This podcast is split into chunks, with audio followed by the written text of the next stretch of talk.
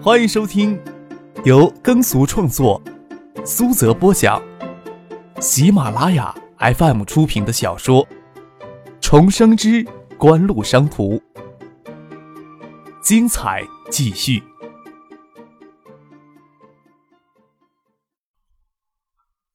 第三百六十二集。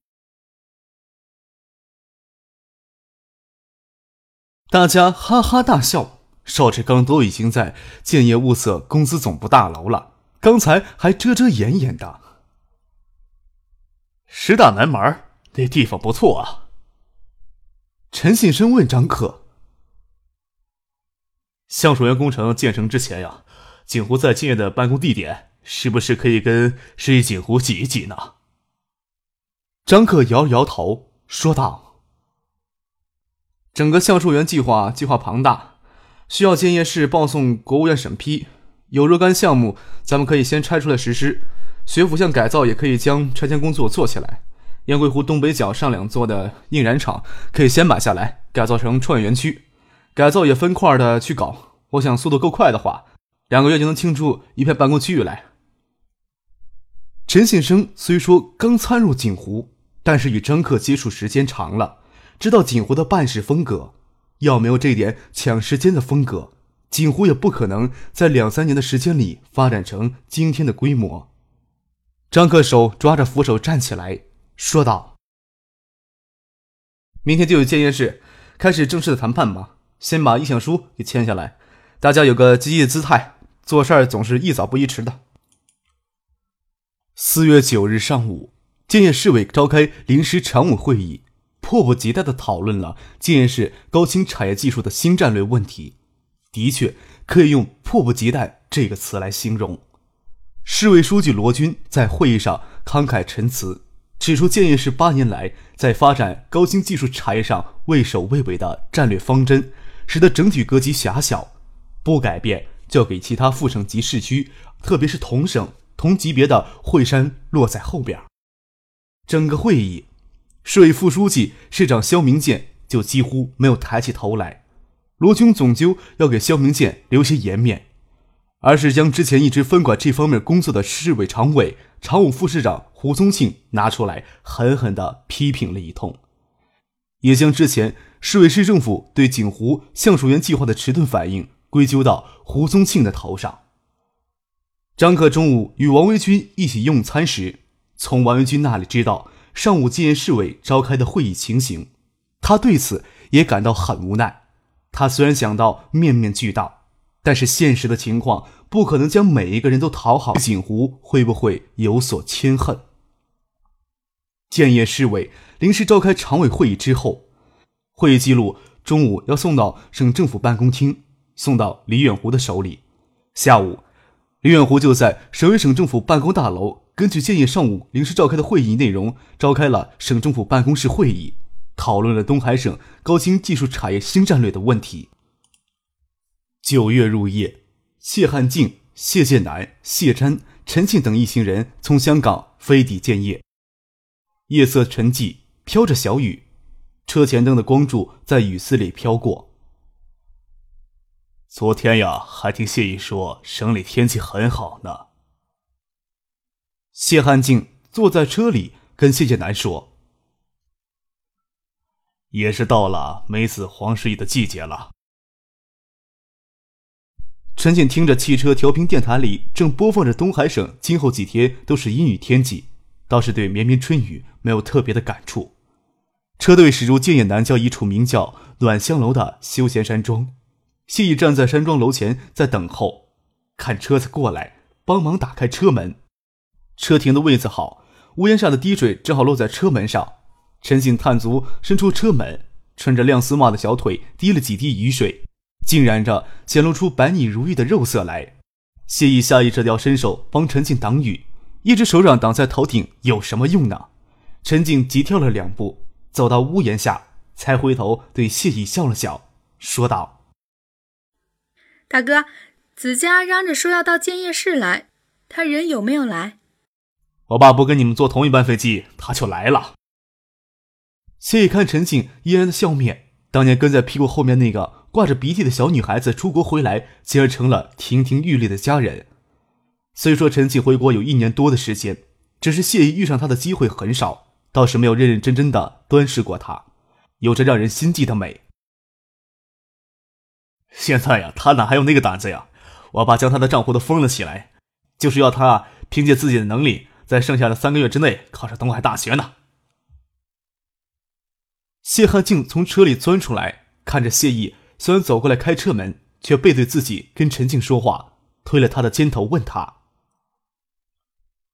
高秘书和你李伯伯来了？啊，在里边等你们呢。”谢意先让他爸上台阶。又揽着谢剑南的肩膀一起走上台阶，还给从第二部车出来的谢瞻胸口轻轻打了一拳，显得很亲热。你们这次去香港成果如何呀？你小子会不会太谨慎了呀？谢山回头回了谢毅一拳。不过呀，一切都在计划走呢。我看呀，不管咱们多重视咱们这个对手都不过分。爱达电子迫使咱们在科方增加投入。牵制咱们的资金流向，咱们都预测叶家的盛兴电器会是海泰无力扩张之际，大举进军省内家电连锁市场。盛兴偏偏还是将这些年所积攒下来的资金都砸到新世界的旗舰店上，大有街中开大小定输赢的豪气啊！联想到锦湖与叶家的关系，而且那段时间叶剑兵一直在海州耗着，我想着大概是锦湖给叶家最后的鼓励吧。结果如何呢？谁能想象新世界有这么大的潜力呀？香港那家所谓专业的市场调研公司就是他妈的吃狗屁，预测那家单店最大流量不会超过五千万，实际情况呢？我看少说当月要一个亿呢。谢意伸出舌尖舔了舔下嘴唇，几乎围绕叶振民的文章布这么大的局，咱们小心谨慎一些，总不会有什么错的。得得得。谢真说不过谢意，知道谢意才是给谢汉静一为智囊的正泰集团的真正接班人。他还有个小怪胎，更让人毛骨悚然，说道：“没人跟你似的啊，也没什么正大光明的爱好，整天就知道躲在角落里算计别人。你分析张克这毛都没长齐的家伙有好一阵子了。哎，你预测一下，锦湖会在橡树园之后有什么大动作呀？当然会有大动作了。”好了，没有必要站在大厅里讨论这些问题。谢汉静在前面停下了脚步，别让客人在房间里等咱们。谢意笑了笑，没有跟谢山在大厅里啰嗦什么，前面带路，将大家领进一间豪华包厢里。周景喜与高真早就在包厢里等候，坐在高真旁边还有一个容貌姣好、画着精致妆容的女人，与高真的神态亲昵。陈静看她总不像是高真的爱人。那女人发名片时，透出一股淡然幽静的香味儿。陈静一边在思量是什么香水一边接手看到手里的名片：经典地产开发有限公司总裁林雪。嗯，这个女人看上去都没有二十七八岁，手下竟然有一家地产开发公司。这家经典公司好像听别人说起过，规模不小啊。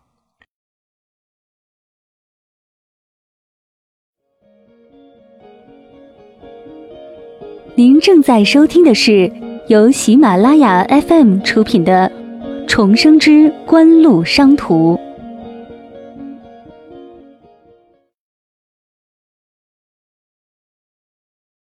那女人的名片分放到谢剑南面前，笑着说：“谢总不会再贪我一张名片吧？”陈静心想，原来是跟谢剑南认识的。谢剑南神情自若的笑着说。呵，我记性啊可没那么差。不过今天我女朋友在场，就不会再恭维其他女人了。林总逼我也没有用。谢剑南看了陈静一眼，又笑了笑，跟眼前的这个美丽女人说道：“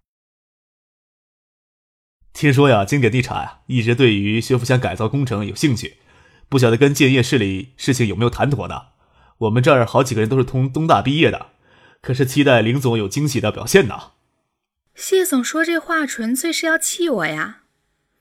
那女人的眼睛闪烁着，让人分不清她的情绪，又拿镜子娇嗔的语气跟高真说道：“高秘书，你来跟谢总说说，今天发生什么要气死人的事情了？谢南听林雪似嗔非嗔的抱怨着，媚态流露的眼眸里闪过难以自抑的不悦神色。他问高真：“我说错什么了吗？”高秘书。高真的嘴唇抿了一下，露出一个不以为意、嘴角抽动的笑，说道：“煮熟的鸭子飞了，林总自然不开心了。”我是好不容易才将他哄开心，你这一说又戳到他的痛处了。陈锦眉头微憋，高征这打情骂俏似的，是很轻浮，也不掩饰与这女人亲昵关系。他走到位子坐下来，包厢里的温度打得高，他将外套脱下来搁在膝盖上，拉张椅子让谢谢楠坐自己身边，没有说话应付别人的意思，全看这女人自己如何表演。周景喜拉着谢汉静坐自己身边，跟他解释道：“建业市里召开常委会议，讨论发展高新技术产业的新战略。下午，省里李省长召开省政府办公会议，讨论的是东海省高新产业的新战略问题。省市两个新战略都是要依托锦湖的橡树园计划才能实施下去啊。”说到这里，周景许停顿了一下。让谢汉静他们先消化这个消息，又说道：“这倒是没什么。建业市委上午的常委会议上，罗军点名批评胡宗庆。会上还讨论要将学府巷改造工程并入橡树园的计划，将之前学府乡改造方案都推翻掉了。你说锦湖的手是不是伸得太长了？”周景喜后面的话不过是要激起林雪的同仇敌忾。学府巷改造拖很久了都没有确定的方案，也就没有推翻这么一说。谢寒静只关心他的前半段话，听到那里心神一凌，汗毛都竖了起来。东海省建业市要实行什么新战略，还必须依托锦湖的橡树园计划，岂不是说锦湖在东海省内的地位将无人撼动？许学平的失势没有打压住锦湖的嚣张气焰，反而让他们的气焰越烧越旺了。那边，谢楠正思考着要怎样从眼前这位蛇蝎女人嘴里多套些消息。听他就这么一说，差点将桌上的茶盅打翻，叮啷作响，茶盅打颤着险些从杯托上掉到地上打碎，吓了大家一跳。昨天，李远湖与罗军在省政府办公大楼。共同接待张克、叶剑兵，难道就是讨论这个吗？谢谢南心里这么想着，的确没有想到锦湖有这么大的格局。怎么会这样啊？谢瞻沉不住气问道：“难道李省长能容忍那个毛都没有长齐的小子在他面前嚣张跋扈？怎么说话的呀？”谢汉竟邪恶的瞥了谢瞻一眼。当初就是周景喜利用谢瞻将整个正泰集团都绑上他的战车，使得正泰集团必须一条路走到黑。事情既然到了这一步，怨恨周景喜与周家闹翻都无益处，但是还轮不到谢瞻太放肆，训斥了一声，让他注意收敛。李省长那是为了全省经济大局考虑，什么忍受不忍受的？高真哈哈一笑，也不介意，说道。呵，市里的情况呀，要不是林总跟我透露消息，我还真搞不太清楚。锦湖的橡树园计划很投罗军的口味，上午的会议上，胡宗庆就给拿出来点名批评了。肖明宪脸面也无光，罗军初来乍到，一直找不到机会发挥他的威风，好不容易逮到机会了，偏巧王维军在旁边也帮着他摇旗呐喊。其他常委不管分管经济上的事情，更不会这时候选择与罗军唱对台戏。加上学府巷的改造项目原先是胡宗庆盯得紧的，有些人暗地里不服气，宁可绑到一起橡树园计划里去呀。高真也不介意在话里透露林雪在建业市里是常务副市长胡宗庆，更是直接将建业市的矛盾告诉谢寒静等人。谢寒静听了，心思暗自思量，陈静却在琢磨他左上角的林雪，二十七八岁的漂亮女人，又有规模颇大的地产公司。倒不晓得他如何在全环侧的商场中厮混的，或许他本人就是一头巨鳄也说不定。谢南顺着高真的口气说了一句：“锦湖倒是会占便宜呢。”锦湖呀，通过王维军向建业市承诺，学府向商铺拆迁了，采取回迁的补偿方式，将其他人的嘴都给堵上了。高真说道：“不过呀，景湖也的确可恶，他想发财可以，抢别人财路的事情，整天都有人在做，也不是他们一家，但是他们这么做就显不地道了。”陈信乍然没有听懂景湖哪里不地道，眼眼抬起，看了一眼坐在漂亮女人身边那个为女人打抱不平的高真。听他继续说道：“哎，有了这个先例啊，岂不是说以后的旧城改造涉及到商铺拆迁都要采取互相补偿的方式？要做这样的话，那以后还有开发商谁还愿意到建业来开发呢？建的城市建设还要不要继续下去了？”这似乎是指责景湖破坏官商之间的潜规则。陈静扭头看了看身边的谢剑南，他脸上也没有异色，以自己对他的了解，他若是心里不以为然，反而会有附和的表情。这时候却太平静了。谢汉静淡淡的一笑，说道：“呵，我们与锦湖呀有些不高兴呢，倒不方便说什么。今天似乎应该请胡市长一起过来喝酒的。”高真笑着说：“哎，以后有的是机会。胡市长也是喜欢交朋友的人，我帮你们引荐。下午的省政府办公会议情况如何呀？”谢汉静问道。省里的情况要复杂一些，虽然民营经济地位讨论的欢天热闹，但是省里确定产业发展新战略，让将民营企业牵头，有些人也是想不通的。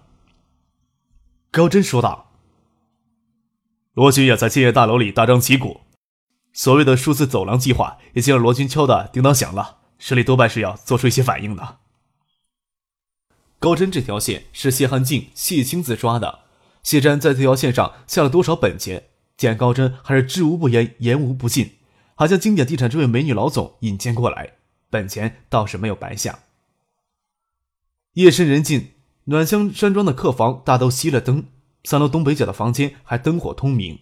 谢寒静、周景喜、谢毅、谢剑南、谢川五个人坐在窗前的沙发上，五人似乎都保持一样的姿态，手都搁在圆弧形的沙发扶手上，沉静，早早就睡去了。谢汉静转过头来，从后面的脚台上将烟灰缸拿过来，伸手往口袋里掏了许久。谢毅将香烟、打火机递给他，问他：“爸，你什么时候又开始抽烟了？”“我这不是还没抽呢吗？”谢汉进取出一支烟，点上，吸了一口，说道：“省市两级高层讨论高新战战略的思路。”无一不是依托锦湖的橡树园计划，锦湖呀，当真是锐不可挡啊！其实也未必。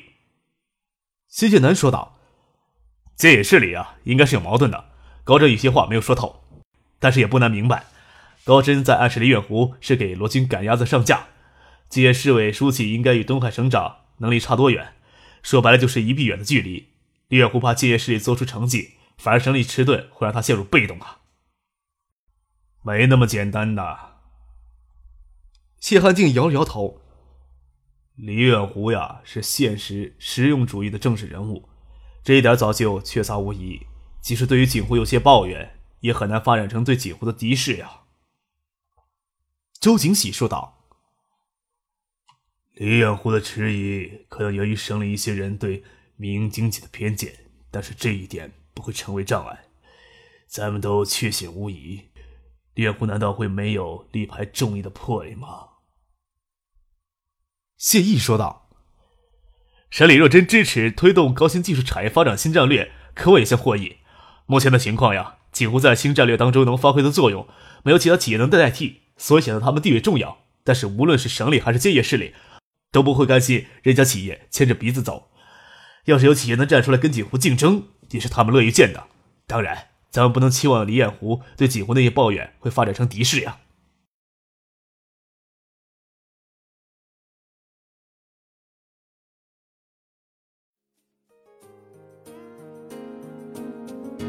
听众朋友，本集播讲完毕，感谢您的收听。